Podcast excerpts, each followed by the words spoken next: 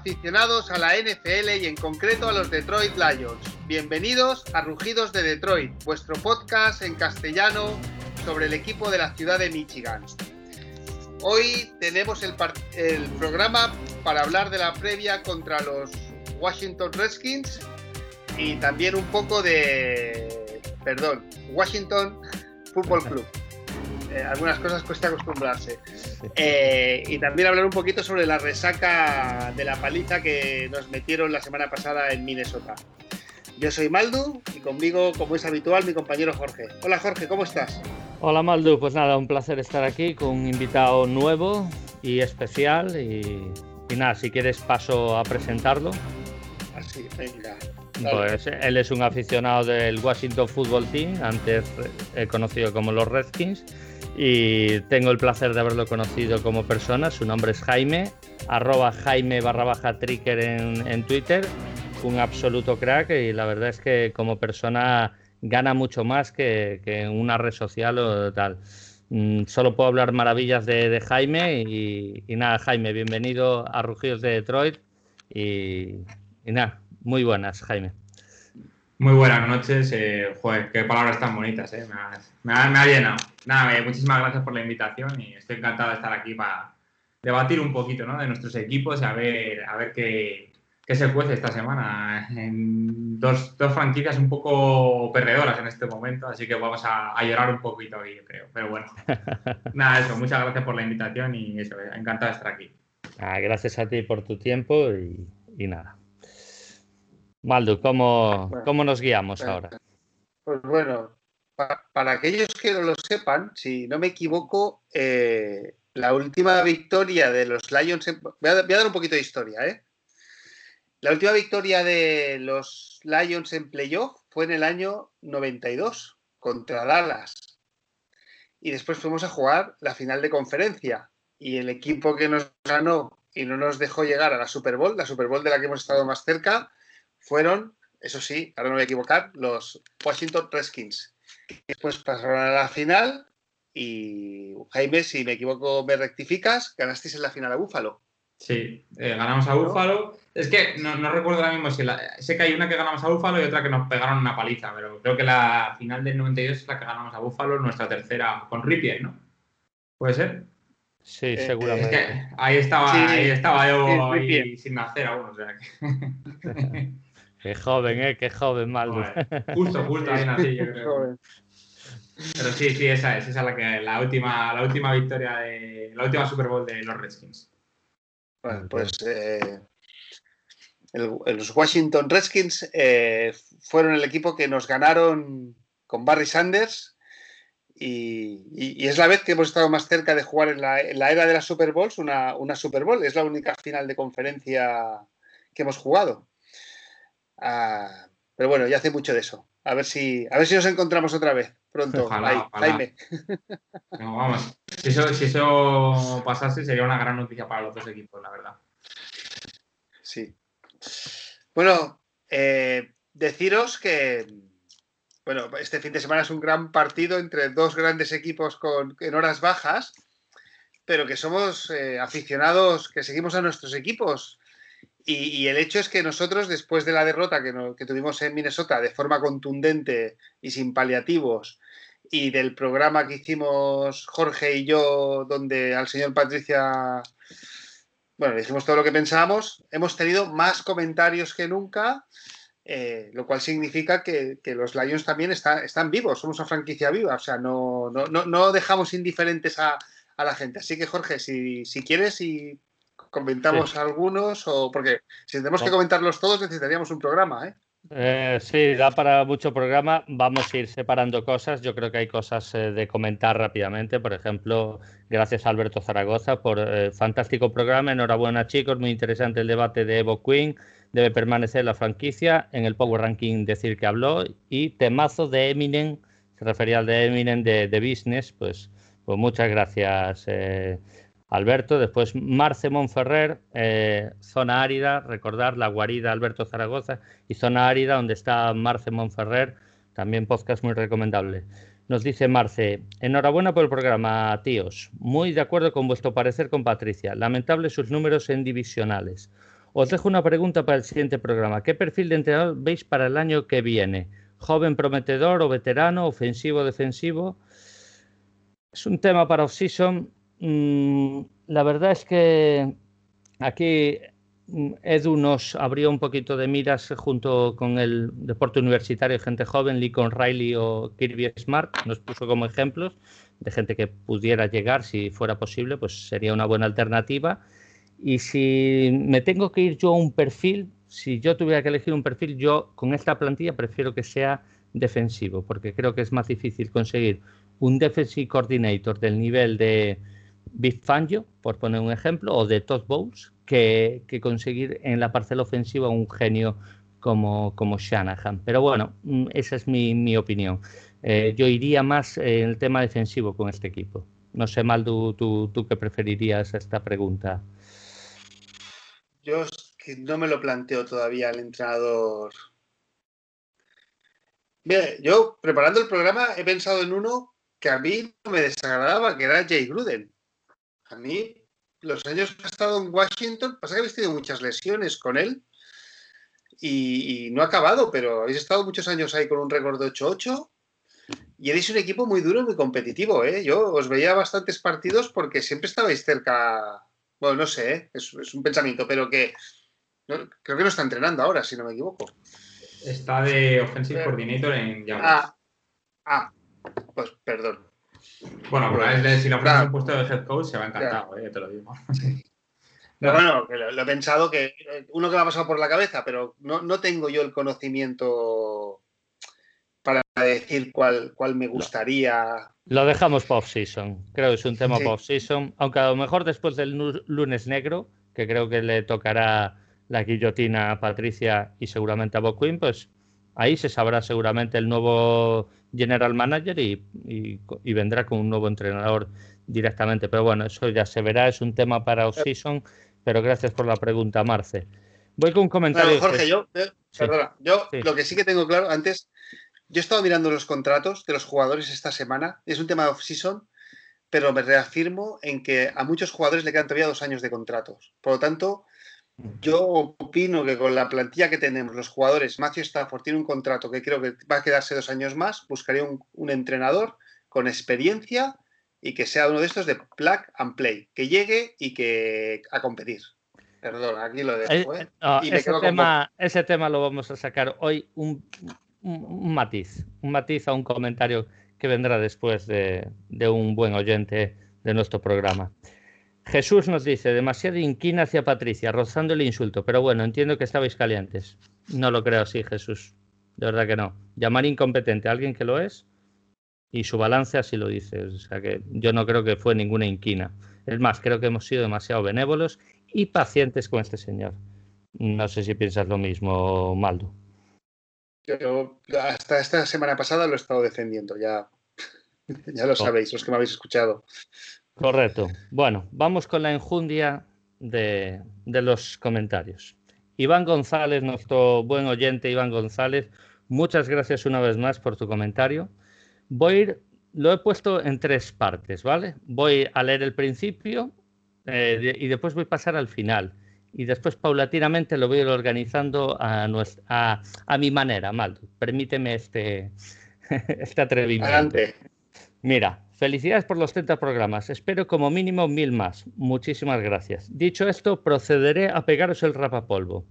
Vamos a dejar el rapapolvo para después. Eh, vamos a ir hacia el final.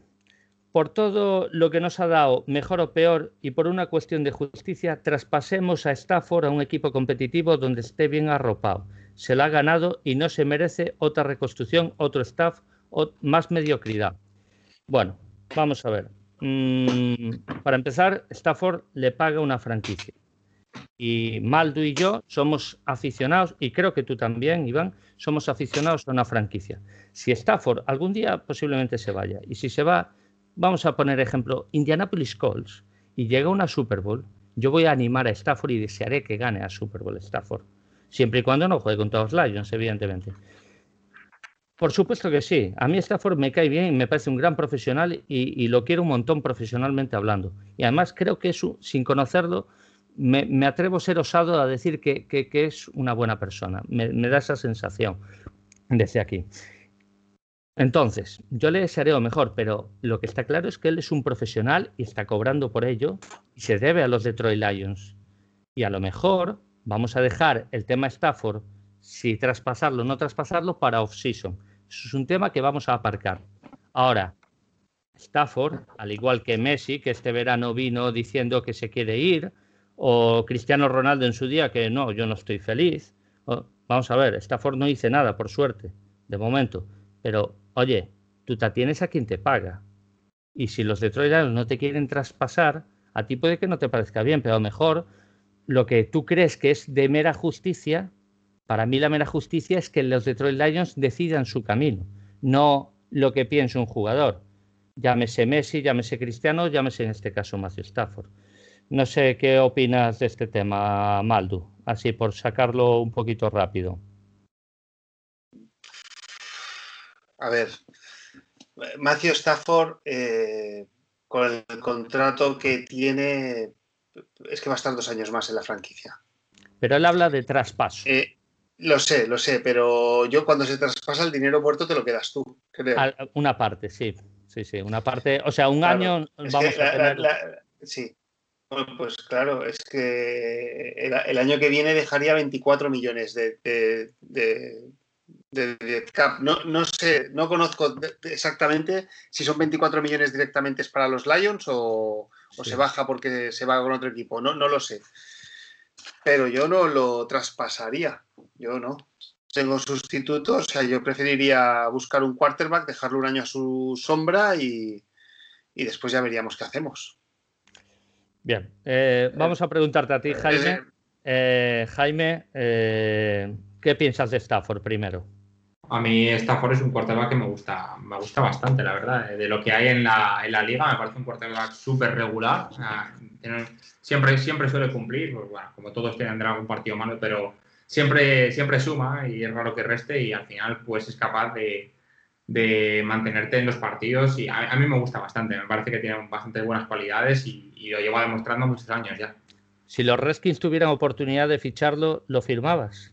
Yo sí. ¿Cuántos años tiene esta? ¿Por 31? 32. 32 años, si no recuerdo mal. Sí, claro, es igual que cuando vino Alex Smith, yo, pues, a mí que ahora mismo venga un quarterback competente que te pueda mantener cuatro, cinco, seis años en la pelea, o bueno, por lo menos con un nivel alto de quarterback, que además yo de esto sé, de dónde vengo, vamos, yo encantado, ya te digo que a mí un quarterback competente ahora mismo a los Redskins es lo que más, lo que más falta le haría y creo que es un valor importantísimo de tener en un equipo. Bien, vamos, vamos con otro tema que saca, que saca el amigo Iván. Eh, vamos a ver, vamos a hablar de Patricia. Patricia dice lo que es un incompetente, falta orgullo en el campo. Bueno, nos comenta ahí una cosa larga que comparto con él lo que ha dicho. Después, comentar también que me parece lamentable por vuestra parte gastar tiempo en criticar el peso o la barba de un señor, pone entre paréntesis, como sociedad no habíamos superado ese tipo de estupideces. Me enseñaron que lo importante en la vida es lo que uno hace y, no, y dice y no lo que aparenta. He conocido gente muy bien vestida, muy delgada y sin pelo de barba y ha resultado ser unos incompetentes. No tendría problema ninguno en que nuestro entrenador fuera por la vida en chanclas y cada domingo cumple y gana. Por cierto, Patricia jugó de, liniero, de línea ofensivo en Rensselaer Polytechnic Institute. Lo siento la pronunciación, mi, mi spanglish es malísimo. bueno, eh, gracias por lo del instituto. No lo sabíamos ni Maldu ni yo. Muchísimas gracias. Mm, Maldu, mm, creo que cogiendo parte de razón de lo que tiene Iván, nosotros quizás no hemos equivocado al mandar el mensaje, principalmente tú que sacaste este tema, entonces eh, creo que mereces aclarar lo que te refieres. Nosotros siempre hemos juzgado a Patricia entrenador. Sí. Y, yo creo que tú hablabas, a lo mejor no te explicaste bien, creo que deberías explicarlo bien, de que la apariencia de cara a una imagen de una empresa, y creo que, lo puedes explicar mejor, y a lo mejor es equivocado y asumimos las críticas. No, sí, no, simplemente o sea, es que estos temas hoy en día también son muy personales. Y yo, Iván, seguramente si hablamos estaremos de acuerdo en que cada uno puede ir como quiera. Ahora bien, como imagen de la franquicia, esa barba que lleva, pues a mí personalmente no me parece correcta. Ya está, pero tú puedes tener otra opinión. Si fuera el batería de Metallica, pues, pues a lo mejor sí. O en el mundo del cinematográfico, si fuera un cámara o un técnico de sonido, por los que yo he visto, pues, pues también. Pero, pero ya está, son temas muy personales y, por supuesto que si hablamos estaremos de acuerdo y estas cosas en, nuestra sociedad eh, están pasadas. Ahora bien, yo, te voy a hacer una aclaración. ¿eh? Eh, yo he trabajado yo personalmente en tres empresas diferentes en Estados Unidos. Dos como estudiante, que han sido en parques de atracciones, y luego una ya como profesional en una multinacional, que si os digo el nombre, o sea, el 100% de lo que me escucháis la, la, conocéis, vamos, no tengo ninguna duda. En las tres empresas me han dado guía de cómo ir vestido, cómo ir afeitado, llevar, eh, prohibido bermudas, prohibidos pies descalzos, las señoritas no pueden llevar la falda de más aquí, o sea, que todo esto está muy bien, pero cuando tú estás en una empresa tienes que dar una imagen. ¿eh? O sea, que a, lo mejor están superadas, pero en Estados Unidos esto todavía funciona así. ¿eh? Simplemente esto lo digo como, como, bueno, como, como información. ¿eh? Sí, además, eh, yo, ¿eh? yo, en añadido a lo que tú dices, vamos a ver, si tú vas a un restaurante, ya no digo un restaurante de lujo, tú vas a un restaurante y hay dos camareros, uno bien arreglado, con barbita bien cortada, y otro que da apariencia más sucia, que no significa que esté sucio, eh, y, va con la barba desaliñada, y tú dices, oye, una cervecita y una tapa de jamón. A lo mejor, cuando te venga esa persona que entiendes que no está muy arreglada, a lo mejor no te va a apetecer volver a ese lugar, porque dices, mira cómo va este señor. Yo no puedo juzgar a ese señor. Solo digo que a veces la apariencia en ciertos lugares, pues sí que importa, porque es un trabajo. Y creo que ese matiz es lo que se refiere más Maldu y yo lo comprendí. Nosotros a lo mejor no nos hemos explicado bien y aún así asumo la, asumimos la crítica, creo que me parece justa. Nosotros no estamos aquí para, para, juzgar la vestimenta de nadie ni las pintas de nadie, sino lo que haga o no haga en el campo y lo que entendemos que es mejor o peor. Así que si alguien se sintió ofendido, si alguien no le pareció correcto lo que habláramos de las barbas o del sobrepeso en este caso, pues lo lamentamos, nos disculpamos y asumimos la crítica que nosotros eh, eh, no, no, debemos sacar ese punto. No debemos sacar ese punto y trataremos de que no vuelva a ocurrir. Así que muchas gracias, Iván, por está bien asumir cuando uno pues, se equivoca hoy. Eso es. Oye, pero que esto daría para un programa, ¿eh? Sí, sí, daría para uno o cien, vamos. Eh. o cien, pero vamos. vamos. Eh, voy con la tercera parte de, de nuestro amigo Iván. Vamos a ver. Yo creo que ya es hora de dejar de agitar la bandera del optimismo y empezar a llevar el traje del realismo.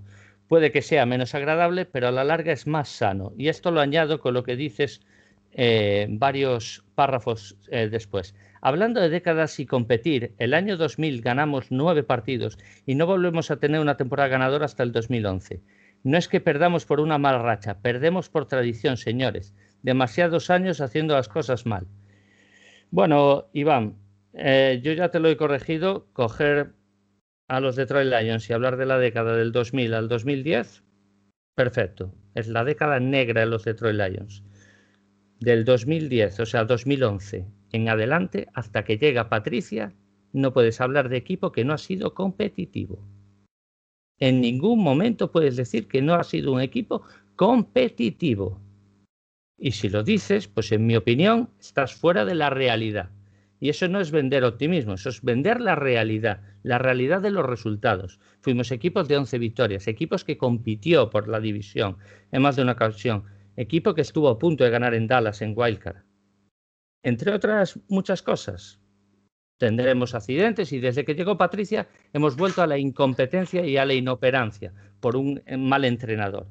Y después, perdemos por costumbre, bueno, lo voy a dejar eso al margen porque no estoy para nada de acuerdo. Es un tema que no nos vamos a poner de acuerdo. Y después, bandera del optimismo bandera del pesimismo, bandera del realismo. Vamos a ver. Si tú crees que tenemos un mal equipo, lo acepto. Maldo y yo creemos que tenemos un buen equipo, pero creemos que tenemos un buen equipo que está mal entrenado. Y tú, y después te voy a poner, mira, es más, te los voy a poner ahora.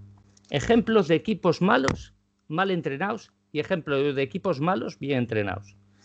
Malos e, esta temporada, ojo, ¿eh? malos equipos mal entrenados. Jets, Jacksonville y hasta me atrevería a decir hasta Cincinnati. Bien, malos equipos bien entrenados. Patrios, mira las bajas que tienen, ¿eh? Mira las bajas que tienen y tiene el mismo balance que nosotros. Carolina, que está en una reconstrucción y hasta me atrevería a decir, y aquí Jaime, me gustaría saber tu opinión, Washington. Para mí es un equipo bien entrenado por Rivera, que le faltan muchísimos mimbres. ¿Correcto? ¿Tú qué piensas de Rivera y de... ¿Creéis que estáis bien entrenados, en tu opinión? Sí, sí, claramente. Además que en el caso de Washington es un mal equipo porque le faltan demasiadas piezas, se ve claramente, y aún así el equipo empieza a coger algo de nivel de competitividad. Ya, a ver, no hablo de que compitamos todos los partidos, porque ya se empiezan a ver un poquito de, buenas cosas en el equipo y eso tiene mucho que ver tanto Rivera como del Río. Y yo creo que sí, que Rivera es un buen entrenador y desde viniendo de donde vengo, que que es una etapa, una etapa bastante, bastante oscura en el sentido de, pues eso, más que de entrenador, un poco de dirección del equipo, eh, tener a Rivera es un gusto. Me parece que sí que estamos bien entrenados. Bien, pues a, a, este matiz de un mal equipo, como bien ha dicho Jaime, que tiene muchos agujeros, porque Washington es así, yo no creo que tengamos ni la mitad de esos agujeros vamos, diría que en dos posiciones tenemos agujeros y el resto estamos bastante bien compensados. Lo que pasa, ellos están bien entrenados, nosotros no estamos bien entrenados. Y esa es la diferencia. Y a lo largo de la historia, de, cuando quieras, no verás a un equipo de Super Bowl o de playoff mal entrenado normalmente. Salvo que tenga un equipazo y, sí que pueda estar mal entrenado, pero con los miembros que tiene, pues vamos, como en mi opinión, Houston estuvo mucho tiempo ahí por el equipo que tenía, no más que por el entrenador, pero bueno, es opinión personal. Entonces, no te estoy vendiendo optimismo, yo te estoy vendiendo mi realidad. Si mi realidad es diferente a la tuya, pues lo dices y oye, no pasa nada, discrepamos, es parte de la vida discrepar. Yo, yo discrepo con Maldo en muchas cosas y, y, no pasa absolutamente nada. Oye, tú piensas A, yo pienso B, pues oye, pues perfecto. Es algo, es ley de vida. Pero no me digas que vendemos optimismo cuando creemos que vendemos un realismo que a lo mejor es diferente al tuyo. Eso, en mi opinión, no es cierto. Y también decir que tu parte es en inferioridad en este caso, porque tú no puedes explicarte aquí.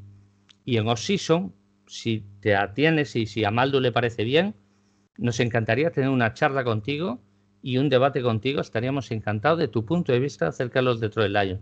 ¿Qué, piensa, qué opinas? Eh, ¿Crees que Iván podría darnos juego y un buen debate?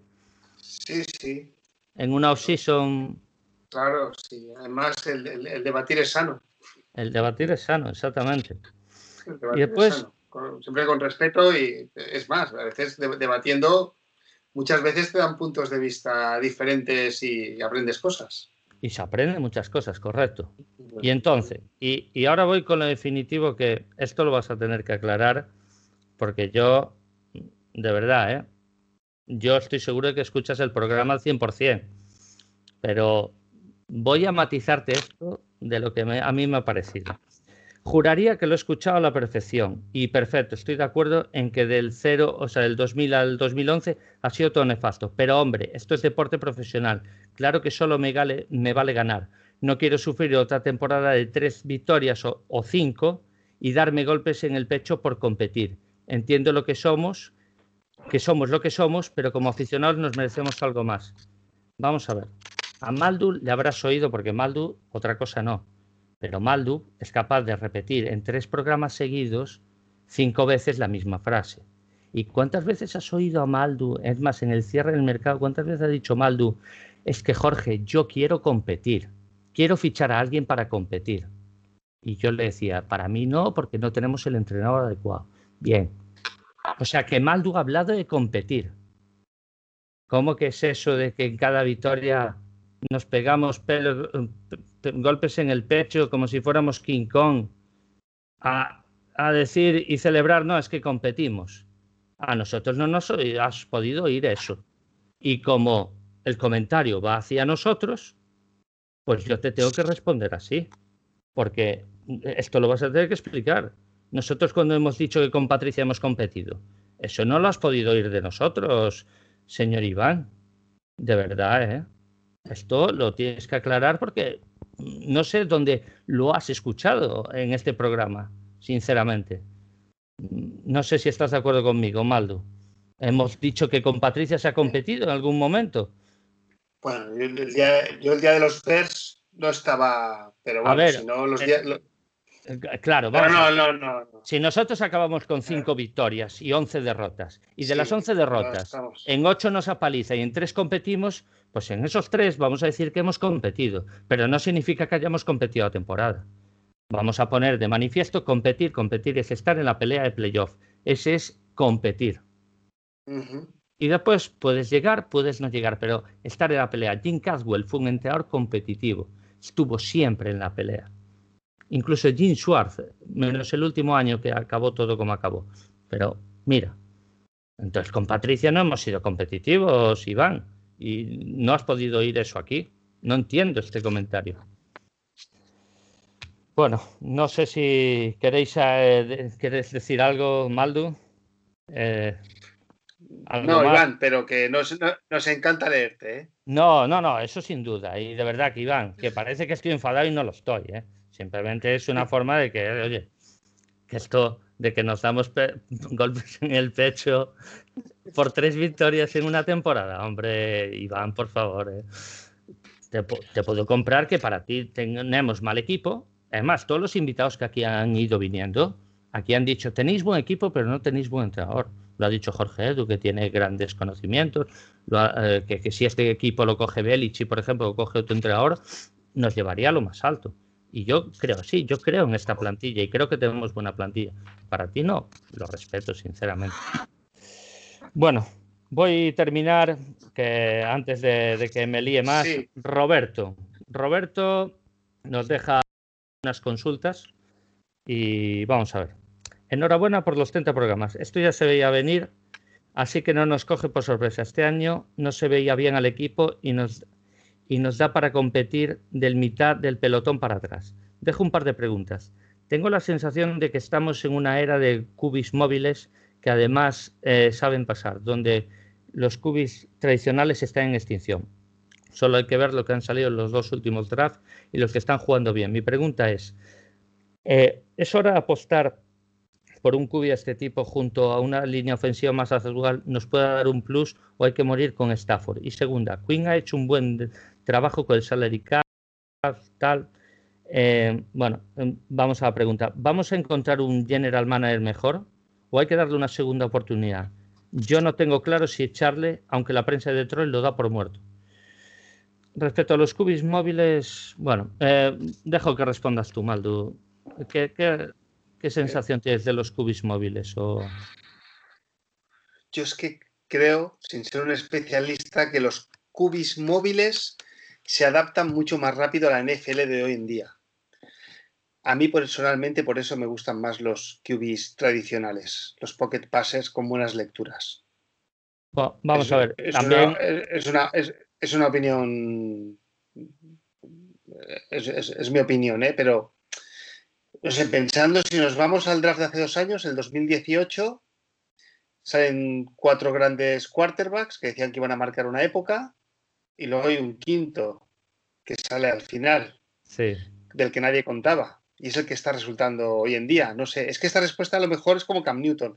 A lo mejor de aquí a ocho años hablamos de Lamar Jackson y Lamar Jackson habrá hecho, no sé, cinco, seis, siete, ocho grandes años, pero no, no te habrás sido capaz de darte una carrera de 15 años como Drew Brees, Matthew Stafford, Aaron Rodgers. Sí, pero por ejemplo, en ese, en ese draft también sale Patrick Mahomes, que creo que ha demostrado ser un QB para mí mucho más completo. No, sale en el, Sale en el anterior, Ah, en el no, en el anterior. anterior. Bueno, pues perdón, con, perdón. con el por- amigo, con el amigo corrijo. Tru- Trubisky. Un Corrijo. saludo a los bueno. aficionados de los Bears desde aquí. Eh, no sé, Jaime, ¿tú qué prefieres? ¿Cubis móviles, cubis más pocket passers? ¿Un poquito, un 60-40? No sé. A ver, yo es que de lo que he visto. A ver, yo en principio prefiero un, un, un cubi passer de los de toda la vida con una buena línea ofensiva. A mí me gusta más el juego que se ve. Pero es que el problema es que es muy difícil porque eh, hay cubis que son muy móviles, pero es verdad que a nivel de lectura son, son muy buenos. Si sale salir al scramble, improvisar, lanzarte un pase. Pero es que luego ves a un Patrick Mahomes, a un Russell Wilson, que son móviles, pero es que también son capaces de aguantarte en el pocket o, o de hacer la lectura perfectamente. Y es que, claro, eh, ahora mismo me parece muy difícil decirte si prefiero a Drew Brees o a Russell Wilson. Pues no te sé decir. Es verdad que a mí en principio, y un poco también por lo que, por lo, cómo he crecido viendo fútbol, pues siempre me gusta más eso, un Brady, un Drew Brees, eh, eh, incluso Ben Roethlisberger, pues a mí me gusta mucho más ese tipo de quarterback que, pues, que un móvil. Pero es verdad que, que la NFL de hoy en día está sacando verdaderos prodigios móviles, pero que también hacen lecturas perfectas y que son prodigios del fútbol. A ver, evidentemente yo entiendo que sí, Russell Wilson, Patrick Mahomes tiene la capacidad de correr, pero no lo llamarían cubis móviles en sí. O sea, para mí un cubi móvil es Lamar Jackson. Lamar Jackson ya tiene tendencia de naturaleza de salir a correr.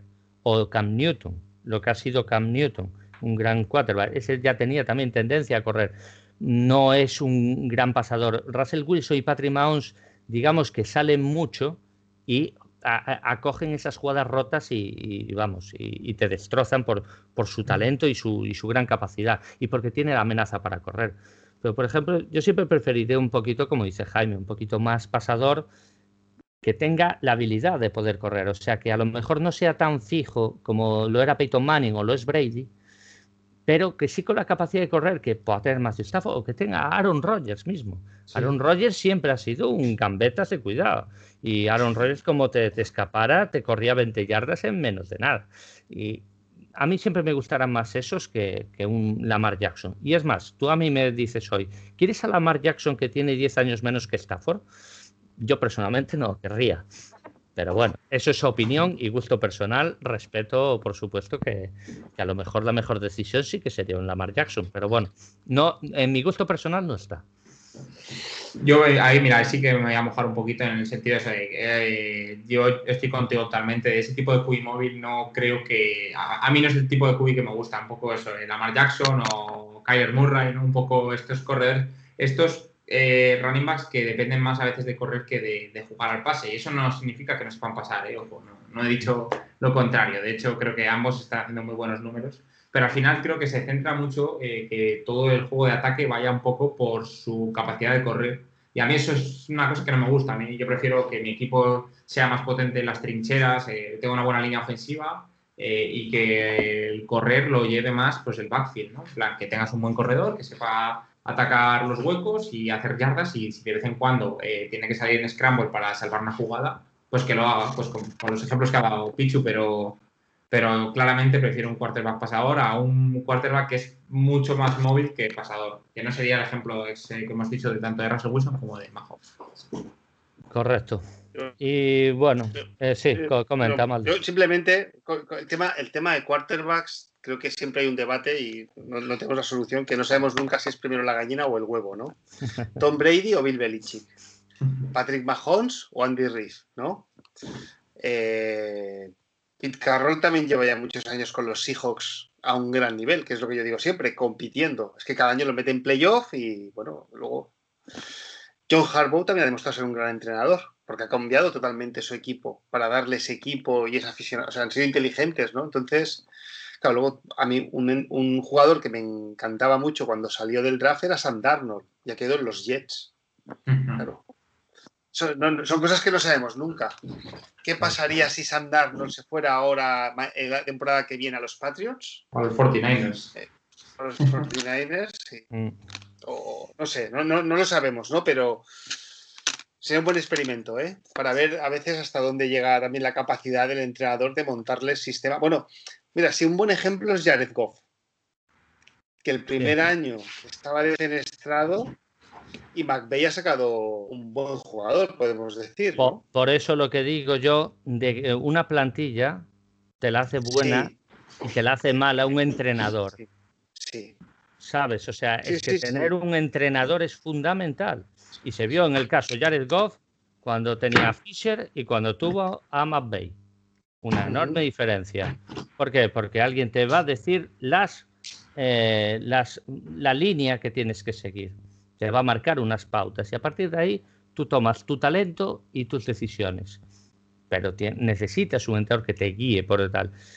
Pero bueno, tema General Manager, lo que nos deja. Mm, ya lo hemos dicho, yo sí que lo despediría. Maldu cree que no. Yo creo que no, no hay que extenderse más, ¿no? No. Este si queréis algún día podemos subir conversaciones que tenemos cuando acabamos el programa. Jorge y yo calentamos un poco más. Sí, sí. A ver, yo es que creo que eh, eh, es que es evidente. Con Queen también no solo hubo, ah, evidentemente claro que hizo cosas muy buenas, pero también ha hecho cosas muy malas y todo a raíz de. Entonces te compro a raíz de Patricia es un error, sí, pero un error que como unas fichas de dominó hizo caer varios errores más a priori. Pero bueno, eh, es otro tema. Yo sí lo despediría, Maldu cree que no. Mm, Jaime, no sé si, quieres dar tu opinión con Bo Queen. No me, voy a, no voy a mojar mucho porque tampoco, tampoco estoy muy, muy puesto en esta parte de los Lions. vale, vale. Y vamos con la última. La última. Una última cosa, Roberto Rico, otra vez. Roberto, muchas gracias de verdad por tu participación y, y por tu por seguirnos siempre tan, con tanta audacia. A ver, una última cosa. Este domingo Stafford sufrió un golpe en la cabeza, que fue lo que le sacó el partido. Este domingo se nos viene una de las mejores de él con cuatro primeras rondas. Si a Stafford le golpean y le sacan del partido, puede ser que lo pongamos en ir y a pensar un cubi en el draft.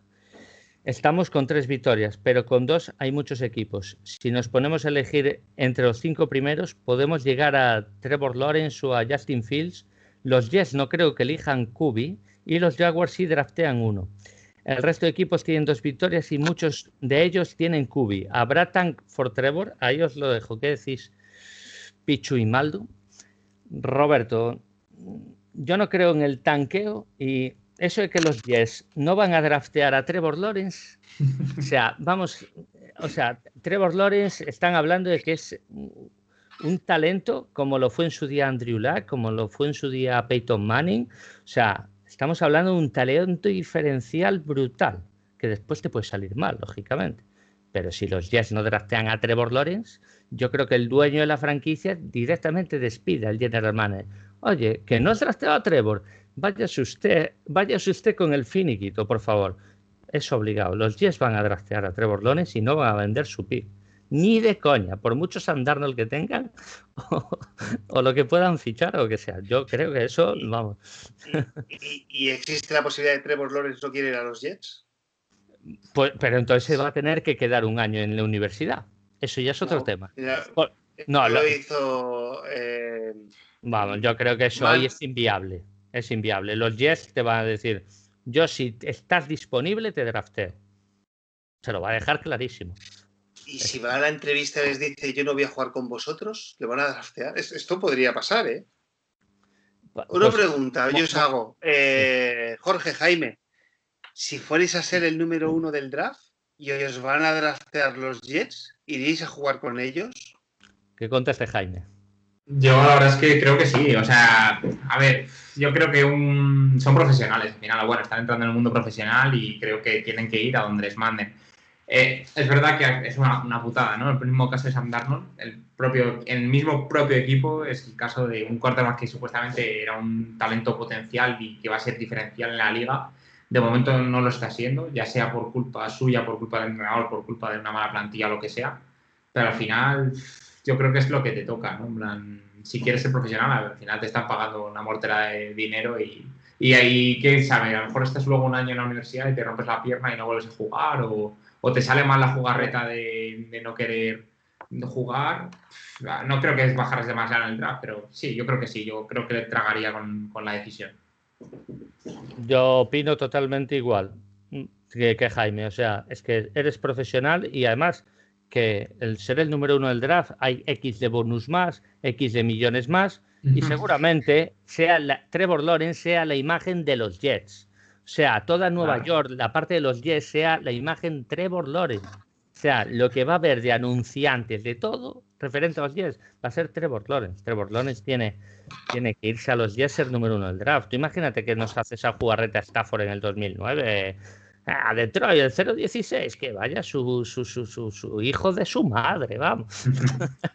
además, eh, por matizar un poco aquí, sí que creo que si, si le draftean, que creo que va a ser el caso, yo creo que a Adam Gates se lo cargarán y intentarán hacer un equipo competitivo para, para Trevor Lawrence. O sea, que creo que el, que cambiarían las tornas de los Jets, o eso espero, vamos, porque si, y, no sería, y proyecto nuevo, y sería un proyecto nuevo alrededor de Trevor. Eso es a lo que me refieres, justo. Es como pues, cuando ficharon a Andrew Luck o algo similar. Sí. Exactamente. ¿Tú qué opinas, Maldo? Que tú no, no, te hemos dejado dar tu opinión. yo, yo, no lo sé, no lo tengo tan claro, ¿eh? Si, si iría a los Jets. Tendrían que vender muy bien el proyecto. bueno, profesionalmente, además es mejor siempre Jets que un por ejemplo, otras muchas cosas. Sí, pues claro, claro. Pero a lo mejor yo pues a día de hoy me iría antes a Washington que a Jets. Yo la medio formado. Claro, pero yo te digo una cosa.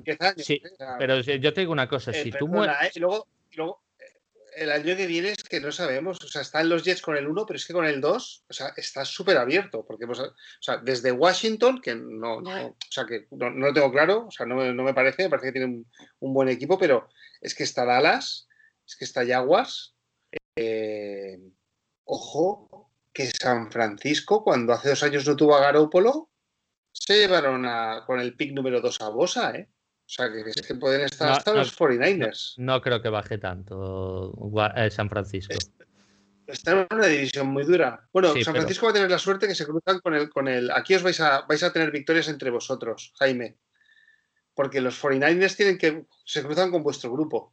Sí, no, de hecho, eh, jugamos la semana que viene, es contra. No estoy seguro, pero es, si no, esta creo que es contra vosotros y la siguiente contra vos, eh, contra Hostia, algo así.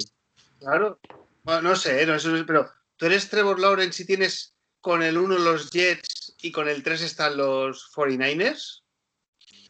Pero, pues yo te pues pregunto, yo te, yo te pues pregunto, claro, ¿eh?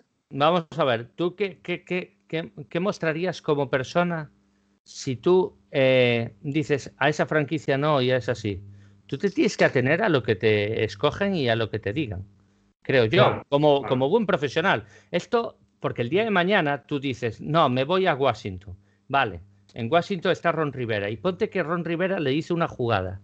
Y Trevor Lawrence dice, no, no, a mí no me parece bien esta jugada, porque si ha tenido la, la, la potestad de poder revelarse en un draft, que cada uno elija a quien le dé la gana, como no se va a revelar en un vestuario.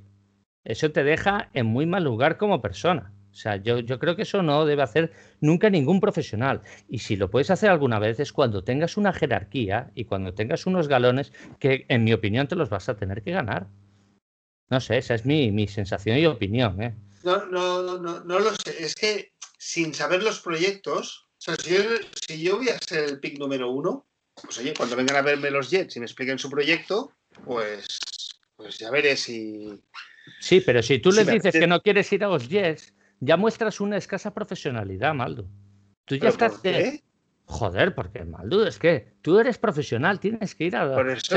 claro, pero, pero, pero, pero, es como hoy en día el mercado laboral. Tú trabajas donde quieres trabajar Sí, bueno. ¿Tú trabajas donde quieres trabajar? ¿No? Ya, no, no, pero esto no funciona así. En este caso. Ya, ya, lo eh, sé que no eh, funciona eh, Es la empresa la que te elige a ti. Efectivamente. No eres yo, sí, sí, yo no estoy diciendo que no. Yo digo que no lo tengo tan claro si iría a, los Jets. Imagino, no sé de cuántos ceros estamos hablando tampoco, ¿eh? No sé cuántos ceros tiene más el, el pick número uno que el pick número dos. Alguno más tendrá, no lo sé. No, tampoco lo sé. pero a lo mejor en cuatro años. pero, a lo mejor en cuatro años son cinco kilos más, no lo sé. Que tampoco no, lo, sé.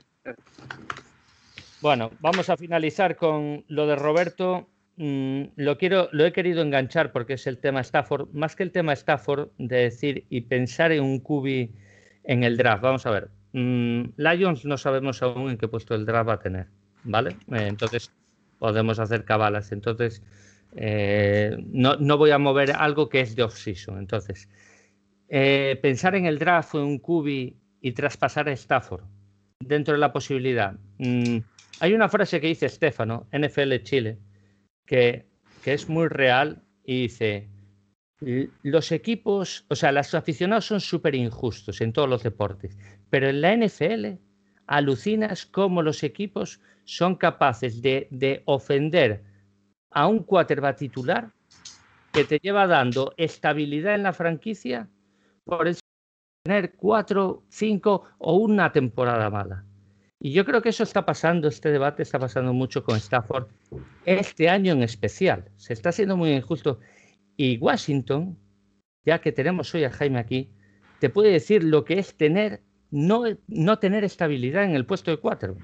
La garantía que te da un equipo tener estabilidad en el puesto de quarterback. Eso Jaime en los últimos 10 años no sabe lo que es eso. Jaime, explícalo tú. ¿Qué crees de tener estabilidad en el puesto de quarterback o no tener?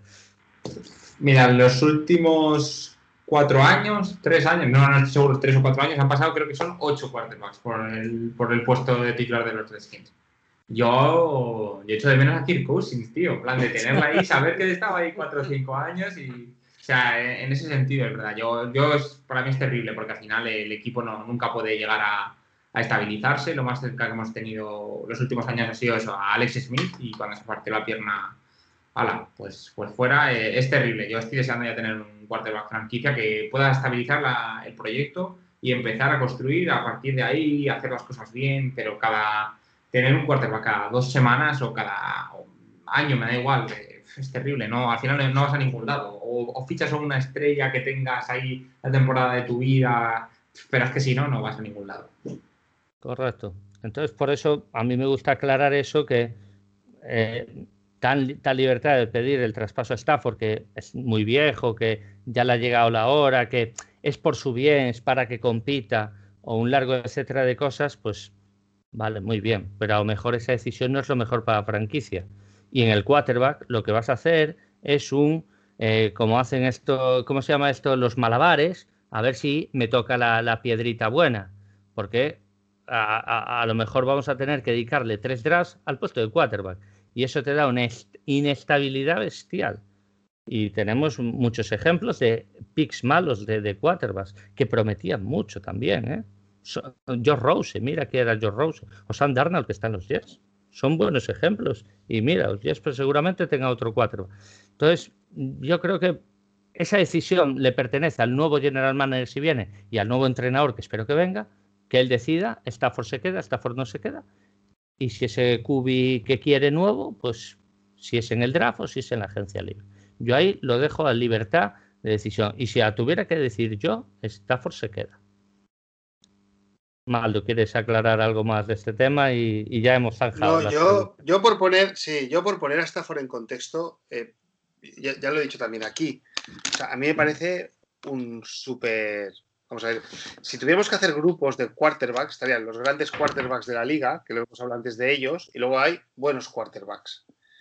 Y en este grupo de buenos quarterbacks, que pueden ir del 8 al 15, del 7 al 14, está Matthew Stafford.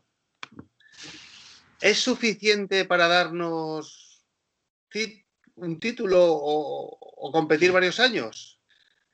Yo creo que no. Yo creo que no. Porque para mí Matthew Stafford se equivoca mucho en las lecturas, personalmente. ¿Es mi quarterback? Sí. ¿Que lo defiendo? Sí. Ahora bien, eh, yo este año, por ejemplo, en el draft, creo que los Lions, el hecho de tener a Rob Wood, que es el director general, que es un hombre que viene de banca de inversión, como director general, y, tener a Bob Quinn como general manager, que se juega el puesto este año, cuando tú pasas por el pick número 3 y tienes a Tua libre, si el general manager que tenemos no se está jugando la temporada, nosotros cogemos a Tua. Y el señor, el director general, a lo mejor tiene que haber ido y haber dicho, oye, ¿este tío es un talento generacional, como dicen? Sí, es un talento generacional. Oye, pues es un talento generacional, lo cogemos, lo dejamos un año en el banquillo o dos, y después ya de aquí dos años traspasamos a Stafford. Pero el talento generacional se queda aquí en Detroit a lo mejor nos pesa toda la vida. A lo mejor lo que yo estoy haciendo de Chicago de decir han dejado pasar a Mahomes, ojo, que no nos pasemos los próximos 15 años diciendo dejamos pasar a Tua. A lo mejor. Esta, esta es mi opinión, porque yo también creo que antes que hemos hablado de los pocket passes que llegan a la liga, y, es decir, como Dwayne Haskins, ahora Jaime nos puede decir, a mí personalmente no me gusta, pero es que, es que lo ponen a jugar, los ponen a jugar así en la jornada 2, esperando ya que sean los salvadores de los equipos. Si es que Mahomes estuvo un año en el banquillo, Mahomes estuvo un año en el banquillo. Y, ojo con Green Bay que tiene a Jordan Love, que nadie habla de él. Que no nos metan ahora 10 años más otra vez eh, viéndoles cómo ganan la división. Pero yo lo que ha hecho Green Bay a mí me gusta. A mí me gusta. También por mi forma de ser, porque me gusta planificar. Si tú tú nunca me sale su segundo, su apellido. Sitúa. Sitúa. Es un talento generacional, como decían. No teníamos que haber dejado pasar, no teníamos que haber pasado por él. Oye, y luego cuando tengo a tu allá Stafford, eh, ahí puedo jugar, ¿eh? Luego con los picks. Bueno, eso va para otro debate. sí, eh, eso va para debate, ¿eh? porque además también al final vosotros cogisteis un talento general cornerback, que tampoco es nada fácil de conseguir. ¿eh? Para mí, es que decir, yo que vamos, que veo también de cornerbacks bastante precarios últimamente. Sí, sí, yo, yo estoy muy satisfecho con la elección de Okuda y mira, al final pero los años te dan y te quitan la razón. Para mí, Lions con esta elección no se ha equivocado. Ha podido elegir en el puesto más relevante del juego un talento para sustituir al que tienes. Puede ser, pero creo que teníamos que tapar agujeros y uno de los agujeros era secundaria y por eso, porque se traspasó a Darius Slade y, pero porque Bob Quinn y Matt Patricia están jugando la temporada. Lógicamente, es que ya era hora también de demostrar no, no, he dicho, sí, no, he dicho que esté insatisfecho con la elección de Okuda, ¿eh? No, ya lo sé, ya lo sé. Ya lo sé. Solo digo que, que, da para debate y creo que este debate, que has, este melón que has abierto, creo que da para también para Off-Season para tener una buena charla referente a este tema. Sí. Eh, Ahora, pues te corrijo lo de Green Bay. Para mí, Green Bay un equipo que está para ser contendiente no debe pensar con miras de futuro, tiene que pensar en ganar el anillo ya. Y para mí Green Bay no debió elegir a Jordan Love. Después Jordan Love puede ser un quarterback titular 10 años y ser la hostia. Pero para mí, una vez tienes el equipo a competir, tienes que poner esa fiesta, o sea, ese, ese, ese pick que te dé el engranaje final. Y creo que Green Bay estaba para ello. Pero ha, pillado un quarterback suplente pensando en el futuro. El tiempo dirá dónde estará Green Bay y dónde la situación de todo lo demás. Vamos con el partido, que si no, no acabamos. Venga, Por, cierto, ya para decirlo, ¿eh? Qué, bonita es la NFL, ¿eh? Bueno, ya ves, la verdad que, la verdad que sí. que da para horas, ¿eh? Da para horas, ¿eh? Entre el draft, la agencia libre, los contratos y a quién renuevas y el franchise tag. Es un ajedrez, es, como jugar al ajedrez. Pues da, da pato. Bueno, Jaime, llevamos 50 minutos de programa y no hemos empezado a hablar de nuestro próximo rival. Eh, oye, una curiosidad, estábamos hablando de Bob Quinn y se me ha ocurrido. Vosotros no tenéis general manager, ¿no? No, ahora mismo no. Echamos a, un auténtico cáncer del equipo que, ahora se me olvida el nombre y todo, joder. Pero vamos, que estaba ahí en la franquicia jodiendo y jodiendo a la marrana. Joder, ¿cómo se llama? Se me olvida el nombre ahora mismo este señor. Eh, yo, no, me acuerdo tampoco. Yo, no sé, ¿Le gustaba beber? No, no, no, ese es el McLuhan, ese es el anterior. Ese, ese lo hacía bastante bien. Pero, que ahí estaba yo un poco en mis inicios. Eh, pero. Joder, se me ha olvidado el nombre. Eh, del otro, Bruce Allen, Bruce Allen. Bruce ah, Allen, que me salía. Bueno, ese tío, por, por lo visto, era o sea, es verdad que yo, pues yo estoy un poco desde, desde, afuera y tampoco puedo leer todo, pero todo lo que leía eran malas, malas, malas, muy malas cosas de Bruce Y entonces este año han dejado a Rivera al mando, que coja las riendas, que forme un equipo, que haga algo sólido y algo, pues eso, algo que no sea un circo, que es lo que eran los Redskins hasta ahora. Eran un circo y al final eh, Dan Snyder hasta entonces se metía en todo y cuando dejó de meterse dejó a Bruce Allen que era aún peor. Eh, no tenemos general manager y no sé si lo vamos a tener el año que viene, pero, pero bueno, si Rivera este año parece que está haciendo las cosas bien en, ese sentido. Bueno, eh, un circo hasta hace tres años, ¿eh? O sea. Sí, sí, no, hace, cuatro, hace, cuatro años eres un equipo siempre de 8-8.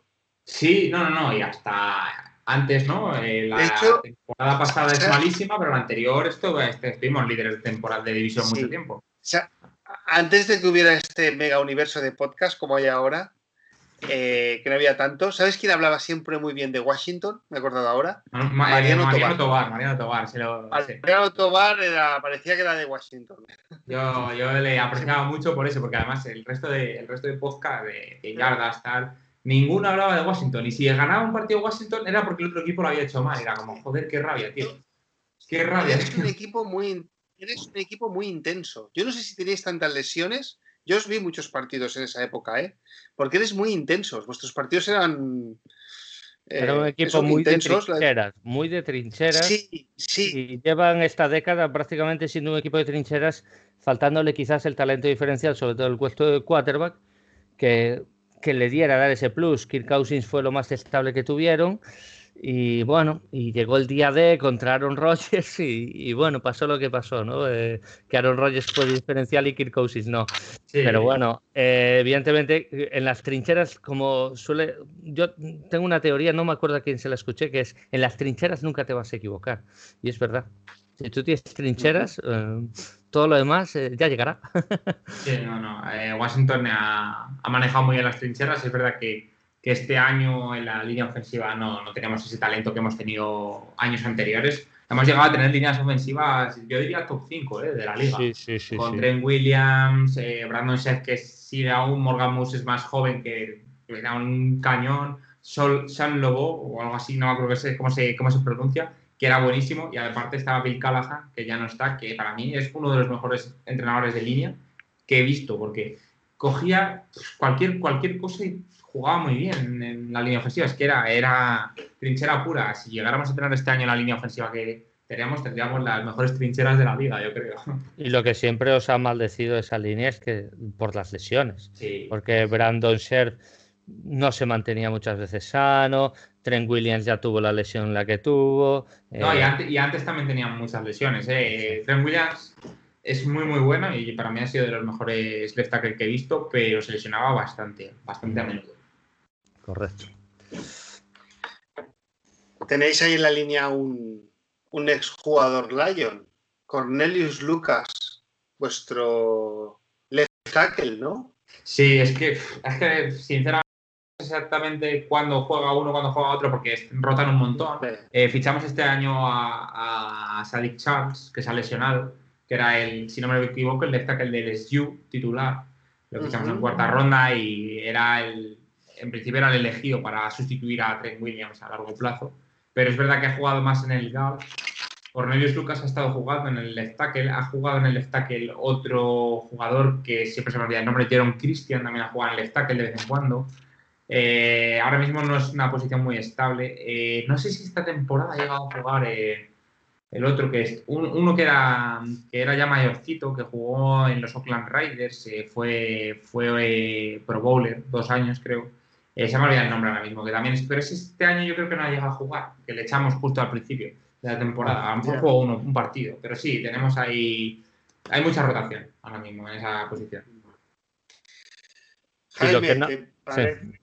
Nada, dale, dale. Ah, no, le iba a preguntar que cómo ve esa línea ofensiva de cara a si puede destripar nuestras carencias, que es defender el juego de carrera, que cómo ves esa posibilidad, esas opciones, si, ves bien a la línea o, lo ves con muchos problemas incluso para, para enfrentarse a Lions en este caso. Eh, a ver, si es verdad que justamente en el juego de carrera, y aquí le, vaya a dar más, le voy a dar más crédito al corredor, porque la verdad es que una joya, Antonio Gibson, está mm. saliendo un jugador, creo que, creo que está como mejor corredor de la temporada, en, no me acuerdo exactamente en qué nombre era, pero mejor corredor, no rookie, mejor corredor de la temporada en, no sé si era en yardas de acarreo, no recuerdo exactamente en qué era. Eh, no, creo que era en tackles esquivados, en tackles esquivados creo que era. Eh, está haciéndolo muy bien y luego el eh, McKinsey también está jugando bastante bien, pero la línea ofensiva está muy floja, eh, no sé yo, yo no, la veo, no la veo muy bien. Es verdad que estamos haciendo yardas de carrera, pero estamos jugando también contra equipos bastante malos en, ese sentido, como de los Giants. Entonces tampoco venimos de partidos para juzgar muy bien eso. Yo creo que sí que podéis parar la carrera perfectamente, por, por, mi desgracia, para mi desgracia. Bueno, pero acabas de decir que en Gibson eh, evita placajes y, y, Maldu ya se está acojonando porque Alvin Camara se zafó, vamos, de 800 placajes ese partido. Dalvin Cook ni te cuento. Eh, entonces, si Gibson ahora da igual que le venga a los defensores, va a evitar los placajes, también nos va a hacer un traje aunque no haya mucha línea ofensiva. Así que miedo me dais, sinceramente. Veremos, ¿no? Es que de, verdad que Antonio Gibson, a ver, obviamente es, rookie y de momento tampoco tampoco se le puede esperar lo que se le espera a un corredor como a Dalvin Cook o como Camara, pero, pero de verdad que está sorprendiendo mucho. ¿eh? A mí me está, me está encantando Antonio Gibson. Me parece que el chaval tiene un potencial bestial. Muy bien. Maldo, ¿quieres comentar algo más ahí de, su ataque? Eh, vamos a. ¿Qué tal? La, está jugando Alex Smith, ¿no? Doy Haskins eh, eh, fue sentado en el banquillo, ¿no? Directamente. Sí, bueno, lo de Doy Haskins viene un poco. Viene por dos motivos. Uno, porque para mí, bueno, yo creo que para el resto de, de seguidores de toda la liga es un mal quarterback o sea, es que no, es buen quarterback. Ahora mismo al menos no lo es. Quién sabe si en el futuro será un buen quarterback. El tío tiene habilidades, tiene buen brazo. Eh, bueno, no es tiene un scramble muy rápido, la verdad, pero bueno, tampoco, tampoco es el peor corredor que hay en la liga. Pero es que no sabe tomar decisiones y tiene un problema muy grande. Y es que no sabe aceptar que no sabe tomar decisiones. Entonces, no, no acepta la crítica. Entonces, cuando un jugador de segundo año no acepta crítica de que está jugando mal y se puede asegurar que yo le he visto eh, lanzar pases, intercepciones horrendas sin ningún tipo de presión, con el pocket limpio durante 7, 8 segundos y decir, pero ¿cómo puedes mandar ese pase? Entonces, eh, no, creo que, no creo que se le vuelva a ver en, los, en, el campo, a menos que no quede otra opción. No, no, tiene, no tiene. Al final Rivera, pues yo creo que pues se lo encontró ahí y dijo, bueno, vamos a darle al chaval una oportunidad. Y él, pues con cuatro partidos ya ha visto que no, que no, que ese no es su quarterback. No, no, sabía ese detalle. No sabía ese detalle, ¿eh? gracias por. Porque el que tú no aceptes la crítica también, eso, además, en un quarterback rookie o semi-rookie, en este caso, es que, que estás aprendiendo también. Eh, es que aún encima no te da ese margen de aprender. ¿Por qué? Porque pues, como no acepto la crítica, ¿qué pasa? No haces nada mal. Eres, eres, eres Dios. pues, pues ese es el problema. Claro. Eh, todo empezó con las alitas, Jaime, lo sabes. Sí, sí, no, es que eh, hubo una anécdota en el draft de cuando cogimos a Ben Haskins, que es que yo ya sabía que lo íbamos a coger, pero es que aún así cuando lo cogimos, eh, bueno, ese día iba un pelín animado, digamos, y se me quitó todo el ánimo, se me quitó todo el ánimo según le fichamos. Es que no me gustaba nada, pero bueno. Se le cayó el mundo. Se me cayó el mundo. Me, he llevado, la razón yo mismo. Bueno. Esto de los drafts nunca se sabe hasta que pasa el tiempo, ¿eh? Mm. No, no, sí. Sobre todo nosotros que últimamente cogemos líneas ofensivas que cuando sale el nombre de una línea ofensiva te quedas un poco. Bueno, ni frío ni calor, ¿no? Y, hemos hecho dos superlecciones, ¿no? Jorge. Sí, sí, sí. Con Taylor Decker y. Y Rar, ¿no? Es que en las trincheras no te vas a equivocar. Hasta cuando fallas no te vas a equivocar. no, es, bueno, entonces yo cuando, cuando pasó el draft un poco eh, lo miré con perspectiva y dije, joder, bueno, es un pick 15, eh, uno de los quarterbacks que más sonaban en el draft, por lo visto pues el chaval tiene talento, tal. Al final pues bueno, no, le, vi un poco el lado bueno, ¿no? Digo, bueno, vamos a ver qué tal este chico, pero es que ya lleva eso, después de un año y medio verlo jugar es como... no tiene buena pinta, desde luego. Horrible, horrible. Bueno, después de él entra Kyle Allen, pero Kyle Allen se lesiona, ya va a estar afuera todo el resto de la temporada y ahora mismo está jugando Alex Smith. Sí. Que el día que, el día que debuta le, le, hacen como siete sacks, ¿no? sí, claro, contra Aaron Donald. Poco se puede hacer ahí. Una línea mala, un Alex Smith que viene de lesión, por lo cual salir del pocket no es su, su idea preferida, supongo. No viene de cualquier lesión, todos sabemos de qué lesión viene Alex Smith. Eh, sí, se llevaba así, 6, 7 u 8 sacks, no recuerdo. Sí, sí, no, no, te da un poco, pero me acuerdo que decían que, que, lo sacaran del campo, no vaya a ser que le rompieran la pierna otra vez, que, que bueno. No, daba miedo, daba miedo. Eh, sí. Eh, después vuestro cuerpo de receptores está Terry McLaurin, ¿correcto? Que sí. os ha salido muy bien, ¿no? Playmaker. Sí, no, eso sí que para mí yo creo que de... Bueno, quitando Chase Young, que supuestamente va a ser la estrella, pues eso, un poco la estrella de la defensa, ¿no? Donde un poquito la piedra angular de esta defensa pues los próximos proyectos. Yo creo que Terry McLaurin ha sido el mejor fichaje de draft que hemos hecho en los últimos años, que es, que es muy, muy bueno. Y además es un sitio donde teníamos muy, muy poco talento, muy poco talento. Y él está demostrando que, que pues eso, que, que, podemos, que puede, ser nuestro receptor uno y con fichando a lo mejor otro receptor competente, pues tenemos una buena línea de receptores y que el tío es que es muy bueno y se sabe mover muy bien, siempre está libre y el otro día, por ejemplo, eh, le pasa un pase a Alex Smith, tiene tres tíos, no sé cómo lo hace, que se consigue, eh, se consigue librar de los tíos y marca touchdown en, el momento, en un momento decisivo del partido. Es que de verdad que el tío es un talento diferencial. Sin duda. Además, en una posición que tuviste siempre en los últimos años tantas deficiencias, encontrar un talento así, o sea, esto es como de repente, ¡fua! receptores, y no tenemos nada, no tenemos nada, y de repente te aparece un, un flash así, y dices, coño, para que aquí tenemos madera. Sí, era una tercera ronda, que tampoco ha sido, pues no ha sido una primera, una tercera ronda mm, alta, pero, pero bueno. Va, a ser un jugador de highlights eh, para muchos años, ¿eh? para muchos, tremendo receptor, sí señor.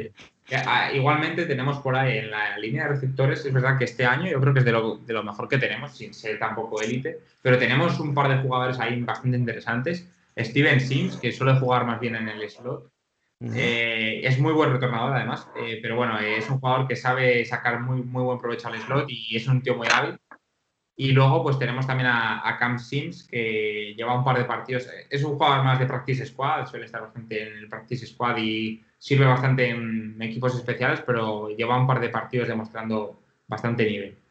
Inman también, bastante competente. Y, Inman... Eh, Sí, perdón. No, no, no, que... Vale, no, eh, Jaime. Inman y hay otro jugador que se me olvidado el nombre ahora también que, que, que se parece muchísimo a, a Chase Young, pero Isaiah Wright, Isaiah Wright que tampoco lo hace nada mal, pero bueno, o sea que este año eso, la piedra angular es Terry y luego tenemos ahí talento, no es, nada diferencial, pero que los tíos no lo hacen nada mal. En el puesto de Taiden quizás es donde tengáis un poquito más de problemas porque tenéis un ex jugador nuestro, Logan Thomas, que bueno, que da para lo que da, es un buen profesional, nada que reprochar, pero bueno, da para lo, que da. No lo está haciendo nada mal, es decir, obviamente no es, no es, un jugador para, para años, pero sí que es verdad que este año, desde luego, no, no está haciendo nada, nada mal, mal año, eh, está cogiendo bastantes pases, está haciendo un puesto decente, es verdad que veníamos de un Jordan Reed que, pues, que era un jugador estelar cuando estaba, pero claro, llevaba mm. sin estar muchos años. Y sí, es un poco donde, donde nos falta nivel, pero bueno, eh, no lo hace mal. No lo hace nada mal. Muy bien. Bueno, pues hemos hablado de la línea, de los quarterbacks, de los receptores. Eh, ¿Quién es vuestro running back? Porque principal, finalmente. Antonio, Antonio Gibson. Antonio Gibson, es el rookie este año también, tercera ronda creo. Ah, correcto, tercera ronda, ¿no? Sí, porque no teníais segunda ronda vosotros este año, correcto. Eso es, la vimos el año pasado para fichar a Montezut, que hablaremos ahora dentro de un poco de él porque también... Sí, sí, ahora, ahora, vamos a entrar a vuestro, al, corazón del equipo. Sí. Efectivamente. ¿Y, qué tal? Eh, yo, yo, tengo aquí las, más o menos las estadísticas en ataque. Eh, sois el equipo número 30 en yardas por partido. O sea que ataque... Eh, en pase sois el equipo 26 y en carrera el 29. O sea pues que es justo un poquito lo que hablaba antes. Eh, Antonio Gibson para mí está siendo una sorpresa eh, para bien, para bien, porque se le ve mucho potencial y mucho talento al chico. Es verdad que eso, que tener una línea ofensiva un poco, un poco mala, bueno, bastante mala, digamos, eh, afecta y bueno, pues que luego al final que por, por, mucho talento que tengas y el resto del equipo falla, pues tampoco puedes hacer mucho más. Pero yo creo que está demostrando mucho, mucho nivel y que el tío va a ser muy bueno. Es verdad que es rookie, y de momento está creciendo, pero, pero a mí me, está encantando, la verdad. Muy bien. Bueno, pues vamos con el corazón y la línea potente de, estos Washington Football Club, que es como su línea defensiva, ¿no? Voy a decir los nombres de los cuatro, de, izquierda a derecha. Chase Young, Daron Payne, Jonathan Allen y Montesuit. Eh, y Ryan Kerrigan de, de reserva. que Ryan Kerrigan de reserva, que es que, vamos. ¿Y cuántos años lleva siendo Pro Bowler? ¿Cuatro años seguidos? no sé. Eh, eh, en esta en esta season ahora, antes de los trades, yo lo dije aquí en el programa, yo hubiera enviado alguna ronda para traerme a alguien de vuestra, de estos, hombre, Chase Young y Montesuit no lo sé, pero a lo mejor a Daron Pine yo no sé si, si lo hubierais vendido por alguna ronda interesante. ¿eh? No creo, pues Ryan Kerrigan quizás sí, por edad y por contrato. Ryan Kerrigan. Pero, pero vamos, a Daron Payne no te lo sueltan, vamos. De, bueno, el, oro de, el, oro de, Moscú te piden, vamos, por Daron Payne. Son cuatro primeras rondas, si no me equivoco, en, años consecutivos. Eh, no, yo creo que de los, de los, cuatro jugadores que se han mencionado no se hubiera soltado ninguno, yo creo. ¿eh? Bueno, si te dan una jarta de picks, pero es que al final cada uno tiene su posición en el campo y tienes, pues por lado, un lado los dos edge rushers. Sí, es verdad que aquí es Ryan Kerrigan el que sale un poquito del rol, porque él siempre ha sido el jugador diferencial del equipo. Ryan Kerrigan, líder de sacks del equipo, de, yo creo que históricamente ya es el líder de sacks de Washington. Y un, talento muy, muy bueno. Eh, es verdad, eh, además es un jugador que no se lesiona nunca. o sea, creo que le he visto lesionado todo lo que llevo viéndole, a lo mejor en un partido. Mm, en un partido. O sea, es muy, muy bueno. Pero eso, eh, al final tienes en el no-stack el defendiendo la carrera tanto a, a Daron Payne a Matthew Ioannidis, que es verdad que se ha lesionado este año y no, no podemos contar con él, pero que es otro talento increíble. Y luego eh, Jonathan Allen un poquito pues eh, entrando por pues por los gap, B, eh, gap BC y luego tienes eso, tanto a Monted Sweat como, como Chase Young entrando por, por el Edge, que pues bueno, son, son terribles. O sea, pueden, pueden con cualquiera. Es, la presión que generan al quarterback es brutal. Y bueno, y aparte sí, ya le puedes ver en cualquier lado del campo. Yo lo he visto ahí como linebacker de repente 10 yardas hacia atrás parando jugadores. Y digo, ¿este tío de dónde sale? ¿De dónde es un, Talento, un talento bestial. Por eso es, un pick 2 del draft también, por el talento que tiene. Eso es. Sí, es un poco como un, poco un caso, Bosa, ¿no? En plan de que era un pick que no puedes dejar pasar, porque al final sabes que es un talento tan diferencial que si lo dejas pasar te vas a arrepentir. Exactamente para poner en contexto a esta línea, mientras los Lions hemos conseguido 11 sacks en lo que va de temporada, Washington ha conseguido 26. 26 sacks. O sea que, vamos a tener trabajo y seguramente los Titans van a, van a estar ayudando a, nuestra línea ofensiva. Sí. ¿Qué tal Monte, Montesuit? A mí Montesuit era un jugador que me gustaba ¿eh? para, para, para haberlo drafteado. Bueno, es que a mí me gustan las trincheras y Llevo años que siempre apuesto por un jugador. De hecho, siempre lo digo, además, creo que cada vez, cada, vez, perdón, cada vez tengo más claro que me equivoqué. Pero yo, el año que cogemos a TJ Hawkinson, yo quería eh, Ed Oliver, que acaba en, en Buffalo, ¿eh? Y, ahora estoy súper contento con TJ Hawkinson, pero, pero, pero a mí yo siempre tengo ahí mi ojo puesto en jugadores eh, de, de, la línea defensiva, ¿no? Y ¿Qué tal, además, por curiosidad? Ah, sí, no, y por, por dar un dato, además a Oliver, por, por lo, es verdad que yo tampoco he visto tantísimo a los Bills eh, pero por lo que dicen Oliver tampoco está siendo, teniendo tanto destello ¿no? en el equipo. está rendiendo muy, muy mal, está, está dando un rendimiento muy bajo a lo que se esperaba. Yo también quería ese Oliver, a mí me gustaba mucho ese Oliver. Pero bueno, y, recordar una anécdota de ese draft que se le cayó el mundo cuando draftean a Haskins y de repente Washington sube a, no me acuerdo, pick 26, pick 27, y y este hombre comiendo alitas dice, para, ¿eh? Washington ha subido, se acerca allí a los... A ver, a ver, oh, Montes, bueno, vale, vale, para, Montesueve, ¿eh? una alegría. Joder, esa anécdota fue también muy graciosa. ¿eh? Te, fuiste a la cama ya más contento que Montesuet. sí, sí, la noche se arregló un poco. Eh, pues mira, Montesuet el primer año es verdad que no, no, destacó tanto. De hecho, empezó jugando Ryan Anderson, que también fue una segunda ronda en su día para, para el Edge. Eh, y no destacaba, no destacó tanto. Eh, bueno, sí dejó algún destellito, pero este año está, está luciéndose. Yo creo que al final tener a Chase Young o a Ryan Kerrigan, da igual, en, en el otro lado eh, ejerciendo presión, eh, la línea, es que lo bueno es que como la línea ejerce presión por todas las partes, tienen tanta libertad para poder moverse por donde quieran, son balas los dos, así que Montesuel este año está, vamos, de, de fábula. A mí me está encantando y creo que, que está demostrando que subir en el, subir en el, en el draft para a por él y al final nos costó dos, dos segundas rondas de, de, este draft de este año y del año anterior.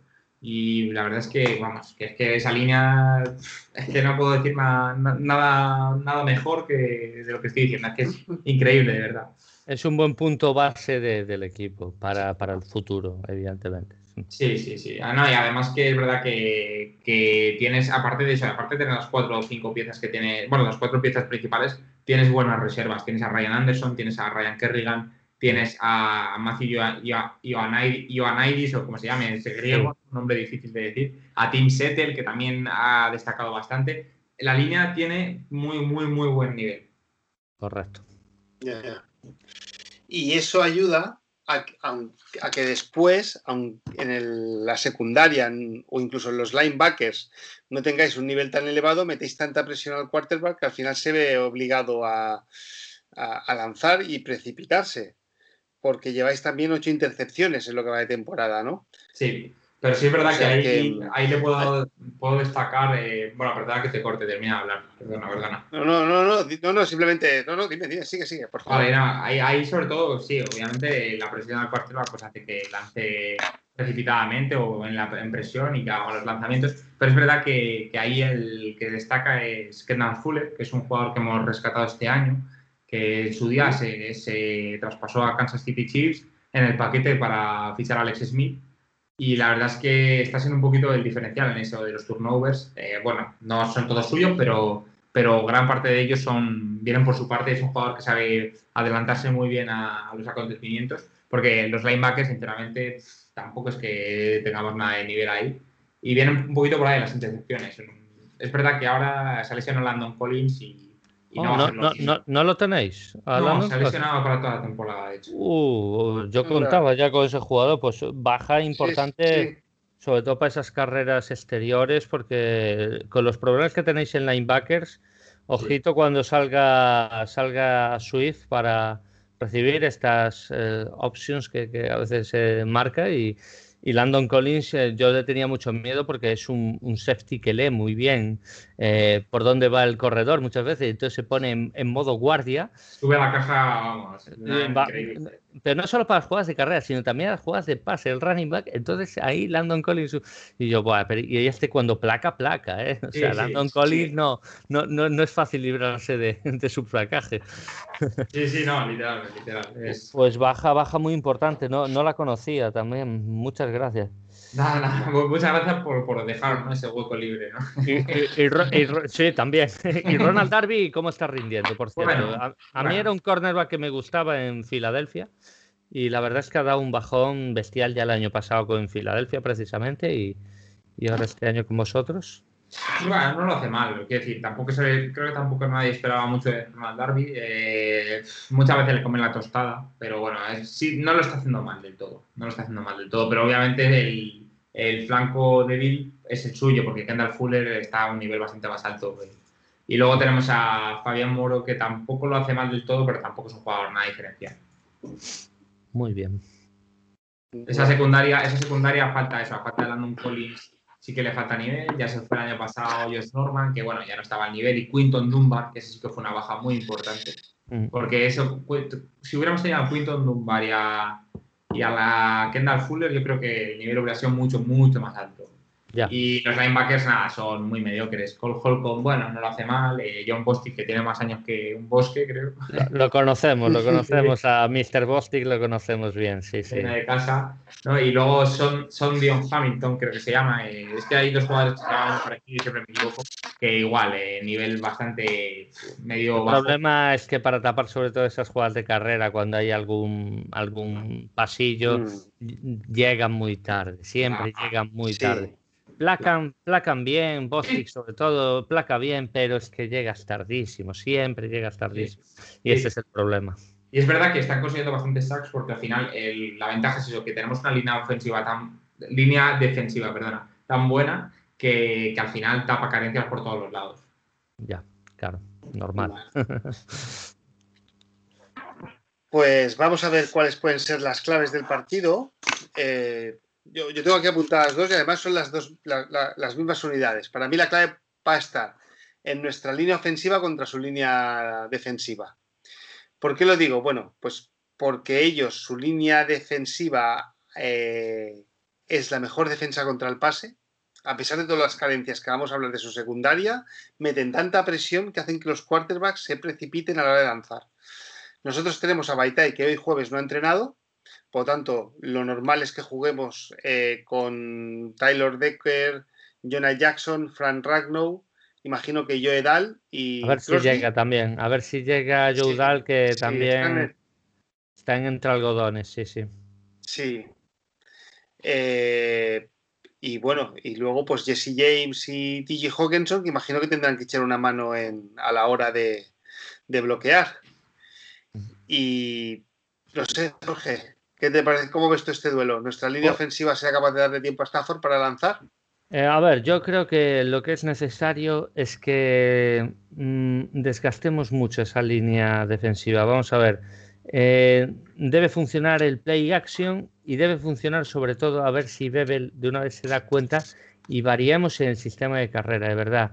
Eh, las, las carreras centrales están muy bien para, digamos que choquen cabezas, ¿no? Chocar la línea ofensiva contra la defensiva y un desgaste un acumulativo. Bien, pero hay que, a este equipo en especial hay que hacer mucha carrera exterior porque creo que por ahí, encima con la baja de Landon Collins, van a estar más debilitados.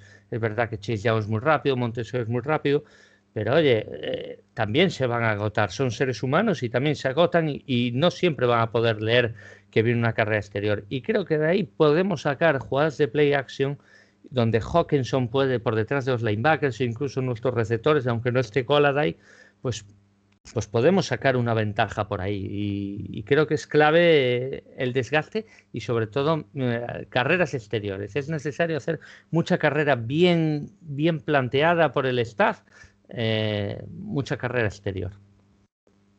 Bueno. Jaime. Pues a ver, sí, estoy bastante de acuerdo que al final eh, por ahí se puede hacer más, por donde más daño se puede hacer, porque al final tú sabes que la presión por dentro va a venir va a venir por todos los lados, porque Darren Payne es muy, muy bueno presionando contra la carrera por dentro. Jonathan Allen también es muy bueno. Así que es verdad que estoy de acuerdo que se puede gastar un poco por, por esas vías. Y luego eh, es verdad que la ventaja es que, si no me equivoco, tenéis eh, receptores bastante, bastante rápidos.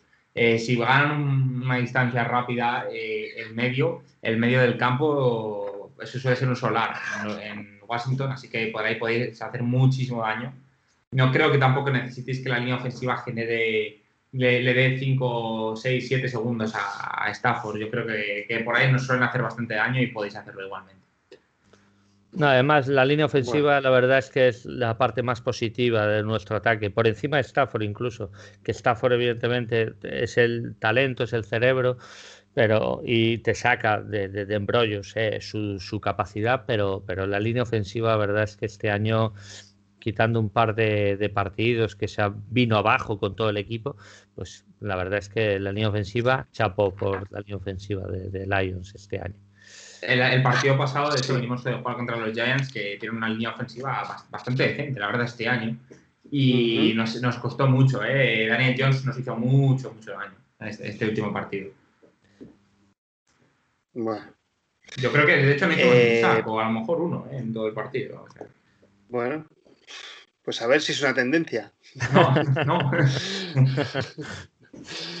y, luego, eh, pues fíjate lo que es, o sea, sois el, mejor equipo en la defensa contra el pase. Luego, en la defensa contra la carrera, sois el, décimo equipo que más yardas os corren. O sea, todo lo bueno que tenéis contra el pase no lo tenéis tan bueno contra la carrera. Entonces, antes ya, Jorge, tú lo mencionabas. ¿eh? Una de las claves es nuestra línea ofensiva, ser capaz cuando hagamos es darle tiempo a Matthew Stafford que pueda lanzar, que va a ser muy, muy, muy difícil. Y la clave también va a ser poder correr cuando, o sea, cuando podamos abrir las puertas necesarias para que Adrian Peterson, yo espero verle que toque más veces la pelota de Andre Swift, porque no sé, en algún momento tienen que darle balones y que empieza a correr, y hasta que Rion Johnson me sorprende las pocas veces que, también le dan la pelota. Pero aquí puede ser otra clave, ¿no? Jorge. Sí, sí, sí, yo lo creo, sí. Eh, sobre todo tiene que haber mucho engaño, o sea, que ellos no sepan por qué lado van a correr, aunque sepan que van a correr, que no sepan por dónde viene. Y si, como comenté antes, si encima la baja de London Collins, es alguien que lee muy bien esas cosas. Y si les falta un safety que te huela por dónde va la carrera, y encima que placa como, como Los Ángeles, pues, pues es un agujero y por eso debemos aprovechar, hacer alguna paralela de André Swift que se busque por el exterior y que bailen, que los linebackers, los linebackers que vienen a presionar a Stafford, que bailen mucho. Mierda, no, ahora nos vienen por la izquierda, mierda, ahora por la derecha, eh, que, que, que esté un poquito bloqueados. Y, porque eso también desgasta, no solo físicamente, mentalmente. Y, si tú estás más desgastado mentalmente, pues después, cuando llegas un tercero y seis, a lo mejor tú a la presión no llegas al 100% de tu plenitud, ni mental ni física. Y, yo creo que eso es una parte importante del juego y, a ver si en esa batalla de trincheras los, podemos, los podemos minar, vamos. Eso es. Sí. Jaime, sí, eh, de acuerdo, eh, de acuerdo con lo que ha dicho. Sí. Oye, eh, yo, tengo una pregunta ahora, Jaime, ya para, para ti es, cuando llegáis a, al último cuarto y, llevando, o sea, no estáis jugando mal, estáis llevando partidos bastante competidos, como la semana pasada contra los Giants. no, de hecho, los dos últimos partidos, o sea, contra los Giants habéis perdido los dos partidos por uno 20-19 y el otro 20, 2023. Eh, ¿Tú crees que ahí sí que se os nota algo, ¿no? La falta de talento en, ataque, ¿no? Sobre todo. Sí, a ver, mira, el partido pasado. perdona, ¿eh? y la pregunta es porque yo creo que si llegamos al final del partido apretado, yo creo, Jorge, que. Bueno, yo, yo ahora lo voy a decir, yo es que creo que este partido lo tenemos que ganar simplemente por talento de plantillas. Yo también lo Pero bueno, eh, llevamos dos partidos de una manera lamentable. Me espero cualquier cosa, ¿eh? Pero yo creo que si en el último cuarto llegamos, un partido llega de una manera ajustada, deberíamos ganarlo. Incluso con la batalla. Incluso con la batalla de entrenadores perdidas, creo que deberíamos ganar igual. Por, por, el talento diferencial que tenemos. Principalmente creo que nuestro ataque tiene la capacidad de en 10 drives anotarte en 4 en 5 y creo que Washington no tiene esa capacidad. Que después podemos volver a ser la banda de Patricia, como le llama nuestro amigo Alberto Zaragoza. La panda, la panda, la panda, de Patricia. Pero bueno, coméntanos el ataque. ¿Cómo, ves? no, bueno, no, o sea, yo me refiero a esta gestión de los minutos finales o del último cuarto. Imagínate, ¿eh? que entramos al final del último cuarto 23-23. Sí. Este, este, deporte para mí también tiene un componente psicológico importante. Sí. Ah. y, si os ponéis 26-23 y quedan dos minutos, ahí ya te digo que, que ahí os ganamos, ¿eh? Como pues ¿eh? Ahí es donde se siente cómodo. A ver, eh, de los partidos que hemos perdido esta temporada, mm, no ha habido muchos que hayan sido competidos al final. Dos de ellos han sido los de los Giants. El partido pasado lo perdemos, yo creo que por dos factores. Uno, turnovers, que hicimos yo creo que más turnovers que toda la temporada, no sé si fueron seis turnovers, contra cero de los Giants. Eh, y dos, yo creo que ahí sí que se le vio un poco las costuras a Alex Smith después de tantos años. Y es que era un partido que teníamos que haber empatado sí o sí, porque se tenía que haber empatado. Alex Smith le entró la presión, le entraron un poco el canguelo y soltó, no sé si fueron dos turnovers en un minuto. O sea, creo que fueron el minuto tres, eh, o sea, falta de tres minutos de, de acabar el partido, o tres y medio, algo así suelta un turnover que, bueno, eh, bueno ahí, un poco, fue un poco culpa suya, pero bueno, se le puede perdonar. La defensa para al ataque de, eh, al ataque de New York y teníamos dos minutos, un minuto y medio con un minuto y medio sin, sin, sin timeouts. Yarda 40 o algo así, o sea que no estábamos hablando tampoco de una zona del campo nada mala, o yarda 50. Eh, una intercepción ilógica de Alex Smith con tiempo para pasar, eh, la pasó a un lado que no tenía nada que ver. Entonces, en este último partido, yo creo que esa gestión de los minutos finales fue un poco, pues, eh, Alex Smith aún está, está verde y yo creo que no sé, no sé si va a volver a estar lo suficientemente bien para, para poder jugar como él jugó en su día. son dos partidos muy diferentes, ¿eh? Y luego está el partido, el otro partido contra Giants, y ese sí que fue directamente. Ese lo remontamos, de hecho. perdemos 19-20 porque a, Ron Rivera le da por jugarse el, el, two-point conversion en vez de intentar ah, chutar un field goal. Entonces, eh, no, no, tuvo mucha explicación, sobre todo cuando veníamos de un partido realmente malo de Washington, porque fue un partido realmente malo de Washington. Entonces, jugarse en esos minutos finales, creo que quedaban 8 segundos de partido o algo así, eh, el tubo de conversión no tuvo ninguna lógica. Es verdad que aún falta una serie de toma de decisiones y no se ve, no se ve ese talento ganador ¿no? en estos últimos minutos finales que se le puede ver a un equipo que sabes que en tres minutos te van a, empatar el partido sí o sí, porque te lo van a empatar sí o sí. Pues Washington no es ese equipo. Y, ahí creo que podéis ganar perfectamente la batalla. Pero es verdad que el resto de partidos que hemos perdido, casi ninguno ha llegado a competir al final. ¿eh? en todos fueron de paliza y muchas veces fue el resultado maquillado. Oye, ¿sabéis qué jugador tenéis que nos puede hacer daño? Que es ese perfil de jugador tipo Camara, que no, debería, ¿eh? Porque estuvo en los Lions, ¿eh? Tienen a J.D. McKissick. Sí, sí, Sí, sí, sí. McKissick es su running back 2 ahora mismo. Eh, evidentemente, claro que nos puede hacer daño. Ahora mismo nos puede hacer daño a nuestra defensa bueno, es que eh, nuestro cuerpo de linebackers es lamentable, ¿eh, Jaime. Sí, o sea, sí, sí.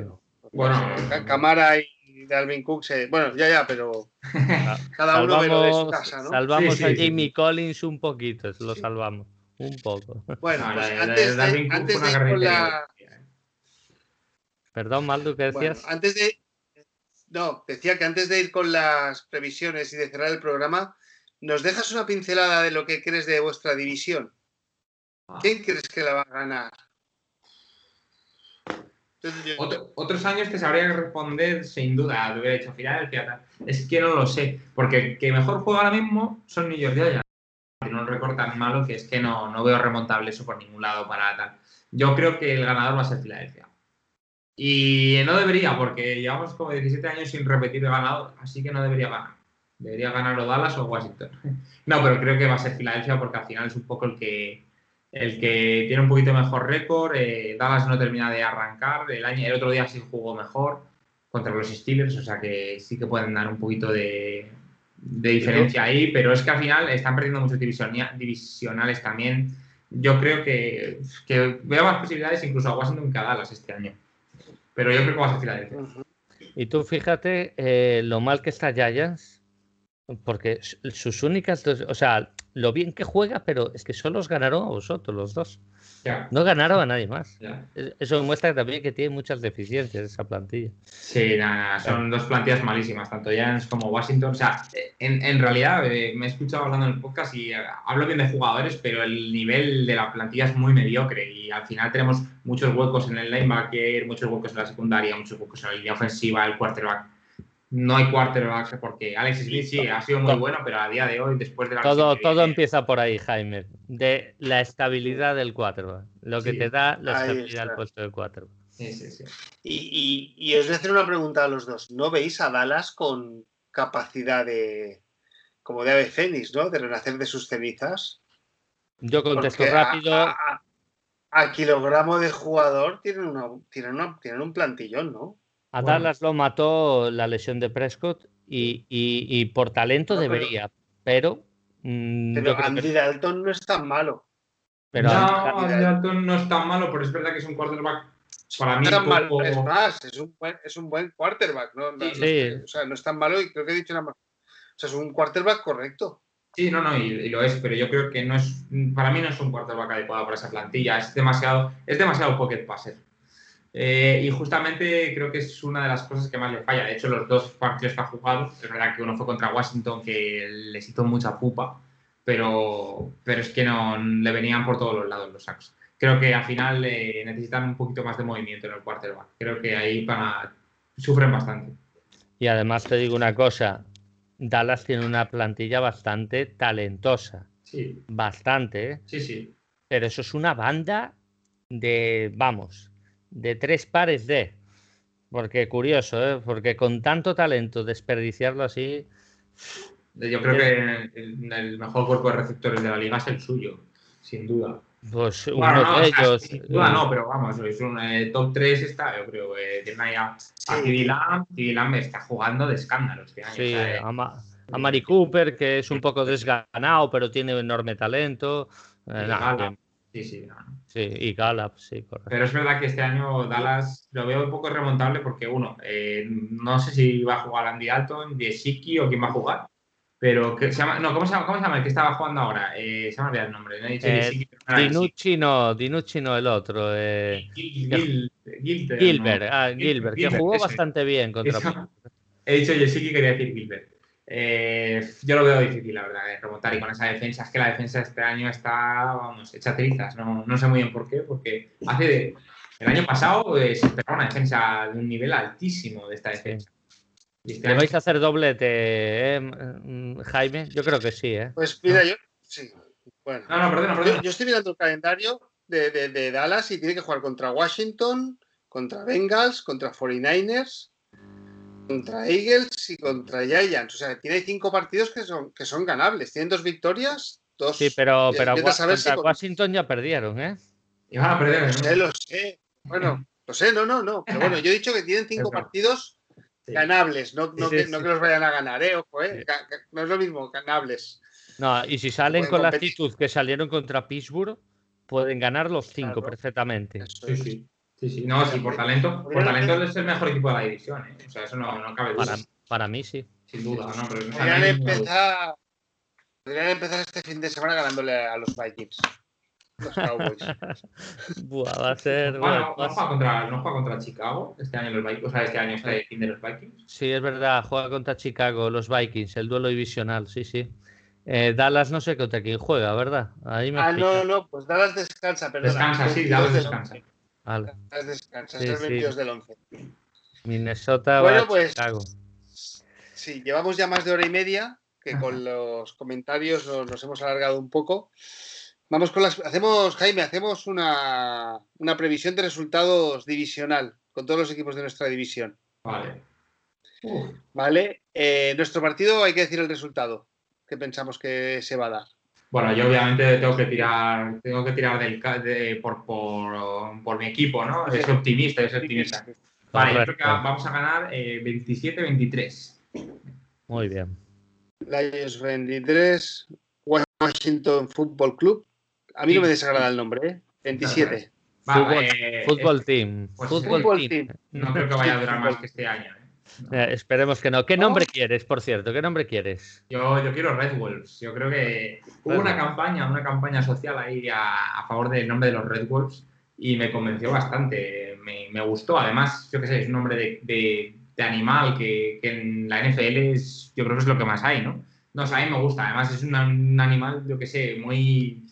Sí, un no lobo. sé, me encanta, ¿no? Sí, Sí, Red sí, Wolves, sí, me sí. gusta, me gusta. Además, se puede mantener un poquito el juego de los colores y demás. eh, yo creo que está bien. Muy Muy bien. bien. No, me- no me disgusta, la verdad. No me No, disgusta no, está mal. No es Redskins, pero bueno. Eh, bueno. Siguiente partido que te vamos a preguntar, Jaime, es Packers Giants. Sin Packers, resultado. no, perdona, Sí. Packers, Packers, Packers Giants, no, Packers Jaguars, ¿no? A mirarlo aquí. Jaguar, Jaguar, sí, sí. Jackson. Jaguars, ¿verdad que sí? Digo, lo- lo- lo- Correcto. Packers Jaguars. Packers gana- Packers, claramente, yo creo. Vamos, no, tengo, no tengo mucha duda. Correcto. No. Aquí me parece que los tres vamos a decir lo mismo, ¿eh? Eh, eh, es más, eh, eh, yo le pongo el Survivor a, Ya- a Packers. Pues ya ves. Y por último tenemos el Monday Night Football, un apasionante Bears Vikings. En Chicago. Yo, yo creo que gana Chicago, ¿eh? También yo lo creo. Sí, yo creo que esa defensa se lo va a dejar, pa- se lo va a dejar claro a- al amigo Cook. Luego me comeré mis palabras y mi amigo Luis Bustos eh, me lo recriminará, pero. Me gusta, me gusta, me gusta por dónde va. Eh, partido muy interesante porque los Vikings están con tres victorias y los Bears con cinco. Pero bueno, nosotros lo que tenemos que hacer es ganar nuestro partido y, y luego ya veremos qué pasa. Correcto. Jorge. Lions, Washington. Lions, Washington, voy a decir 27-17 Lions. Packers, Jaguars. Packers sin duda y como Jaime Chicago también. Creo que esa defensa voy a confiar en que tenga un poquito más de operancia la ofensiva de Chicago y que la defensa sí que haga su trabajo, que lo lleva haciendo todo el año, por cierto. La, defensa de Chicago no le pueden reprochar nada. Ya nos gustaría hacer esa defensa. Pues mi turno. Yo, a pesar del señor entrenador, quiero pensar que esta semana van a trabajar a conciencia, porque algo que sí que estamos haciendo es ganar los partidos que tenemos que ganar. No, estamos como en épocas pasadas. Así que voy a poner un 31-23 para los Lions. Packers y Aguas creo que ganan los Packers. Eh, y Bears Vikings. Pues mira, vosotros habéis dicho Chicago, yo voy a decir a Minnesota. Muy bien. Así que luego lo, publicaré en Twitter. A ver, creyendo, yo que va a ganar Chicago, creo que lo más probable es que gane Minnesota por, por la inercia que lleva. Puede ser. Además, serían, serían, tres divisionales seguidos, ¿eh? ganados. Ya ves. Sí. Ahora que Lions podría ser, sí. Sí, sí, sí. Tienen que pinchar, tienen que pinchar. Yo creo que van a pinchar, de verdad que lo creo. ¿eh? Pero bueno, ya se verá. Eso es. Bueno. Muy bien, pues eh, hasta aquí el programa. Eh, Jorge, ¿quieres añadir algo más? Sí, añadir que muchas gracias a Jaime por su tiempo, por su colaboración eh, y de verdad seguir su cuenta. Es un crack mundial y como persona, bueno, ni te cuento mal, Algún día ojalá tengas la suerte de conocer a Jaime, que, es un 10 de verdad. Y, y nada más, que muchas gracias, Jaime. Muchísimas gracias a vosotros por la invitación tengo o sea, lo mismo que me has dicho tú, digo lo mismo de ti, Pichu, y espero que nos conozcamos pronto más de en persona con, una, con unas cervecitas y hablar de fútbol durante horas, que nos gusta mucho. Y nada, eso, que muchísimas gracias por la invitación y, qué suerte, ¿no? Que, suerte ganar el partido, que, es lo único, que, es lo único que os puedo decir. Eso es. Que disfrutemos. Suerte del partido y, y, más suerte para el, para el postpartido, oye, y que tengáis, a ver, a ver si sois capaces de llevaros la, la división. Oye, ahí. Ojalá, aunque bueno, es verdad que en parte, en parte preferiría. Bueno, esto, no, me gusta decirlo porque yo lo que quiero que haga el equipo siempre es ganar, me da igual con quién. Pero es verdad que tener un talento ya de una vez en el quarterback eh, no estaría nada mal. ¿eh? Y a lo mejor este es el año para conseguirlo. No tengo ni idea. Pero sí, oye, que ganemos la división, que prefiero ganar la división. Hombre, sí, eso sí. Solo he visto unos playoffs en mi vida, de los Redskins y y quiero ver más, joder, quiero ver más. Ahí, hombre, ahí, claro Jaime. Que sí, claro que sí. claro que sí. bueno, pues nada, pues eso, que muchísimas gracias. Pues, pues gracias, Jaime. Gracias, Jorge. Y recordar, domingo, 7 de la tarde, Forfield, en Detroit eh, Detroit Lions, Washington Football Team. Gracias a todos por estar ahí. Go Lions. Go Lions. How can shit be so easy? How can one genre be so weavy? Turn on these beats and C's don't see me. Believe me, BET and MTV are gonna grieve when we leave dog for cheesy. Can't leave rap alone, the game needs me. Till we grow beards, get weird and disappear into the mountains. Nothing but clowns down here, walking around round here, you'll drink. Can I get a hand?